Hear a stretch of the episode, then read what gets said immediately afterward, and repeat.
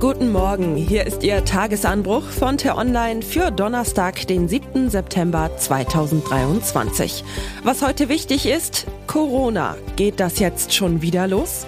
Geschrieben von T-Online-Chefredakteur Florian Harms und am Mikrofon bin heute ich, Michelle Paulina Kolberg. Die Sonne scheint, der Spätsommer zeigt sich von seiner schönsten Seite. Doch die Warnzeichen sind nicht zu übersehen. Nachbarn husten, Kollegen bleiben mit Triefnase zu Hause, in vielen Apotheken sind Corona-Tests plötzlich ausverkauft. Israel hat als erstes Land die Testpflicht wieder eingeführt. Der amerikanische Präsident trägt wieder Maske und auch hierzulande greifen immer mehr Leute zum Mundschutz. Holt die Masken wieder raus, fordert der Spiegel, der schon in der Pandemie unermüdlich für harte Regeln trommelte.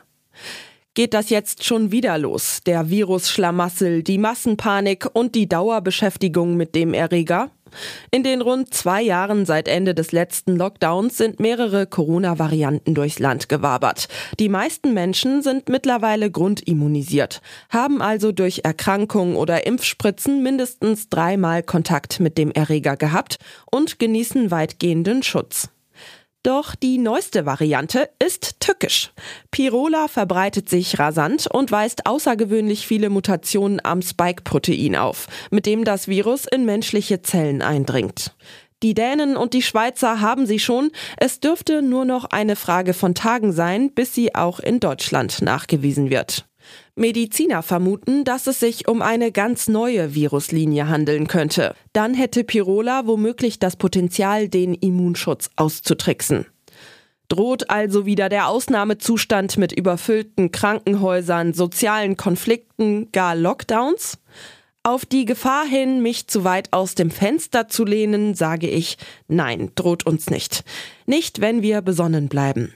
Selbst wenn sich Arztpraxen und Intensivstationen im Herbst wieder füllen sollten, besteht kein Grund zur Angst. Das Land ist heute besser vorbereitet, besser organisiert und vor allem die Mehrheit der Bevölkerung betrachtet Corona gelassener. Die Pandemiejahre 2020 und 2021 waren hart, aber sie waren auch lehrreich. Weil das neue Virus die Gesellschaft überrumpelte, wurden viele Fehler gemacht. Erst unterschätzte man die Gefahr, dann neigte man zum Überreagieren. Geschlossene Schulen, gesperrte Spielplätze, die schrille Impfdebatte und vor allem die permanente Corona-Beschäftigung in Politik und Medien erzeugten einen Teufelskreis der Dauerpanik. Manche Menschen haben bis heute nicht aus ihm herausgefunden, andere missbrauchten ihn als Ausrede für ihre Bequemlichkeit. Heute wissen wir es besser. Covid-19 bleibt eine gefährliche Krankheit, vor allem für ältere und chronisch Kranke. Aber seinen omnipräsenten Schrecken hat das Virus verloren. Wenn man so will, es ist demaskiert worden. Das bedeutet auch, dass jeder Bürger nun selbst entscheiden sollte, ob er zur Maske greift oder mit offenem Visier durch den Spätsommer spaziert. Prävention ist wichtig, Freiheit ist es aber auch. Gut, dass wir die Wahl haben. Was heute wichtig ist. In der Ukraine herrscht Entsetzen über den gestrigen russischen Angriff. In der östlichen Stadt Kostjantinivka beschossen Putins Schergen einen Marktplatz. Kiew meldet 17 Tote, darunter auch ein Kind. Deutschland hat der Ukraine ein weiteres Iris-T-System zur Abwehr von Luftangriffen versprochen. Der Bundestag setzt seine Haushaltsdebatte fort. Heute geht es um die Etats für Gesundheit, Justiz, Wirtschaft und Klimaschutz, Inneres und Heimat, Ernährung und Landwirtschaft, Bildung und Forschung.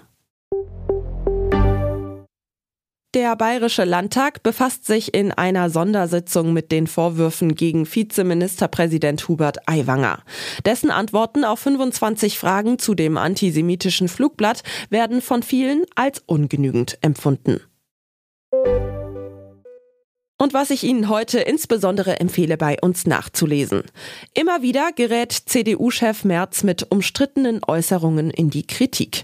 Damit steht er seinen Kanzlerambitionen selbst im Weg, kommentiert unsere Chefreporterin Sarah Sievert.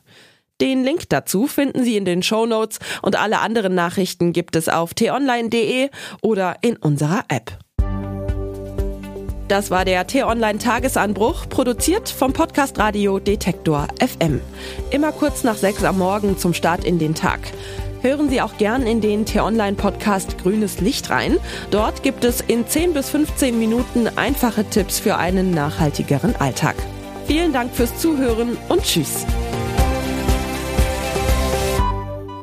Ich wünsche Ihnen einen schönen Tag. Ihr Florian Harms.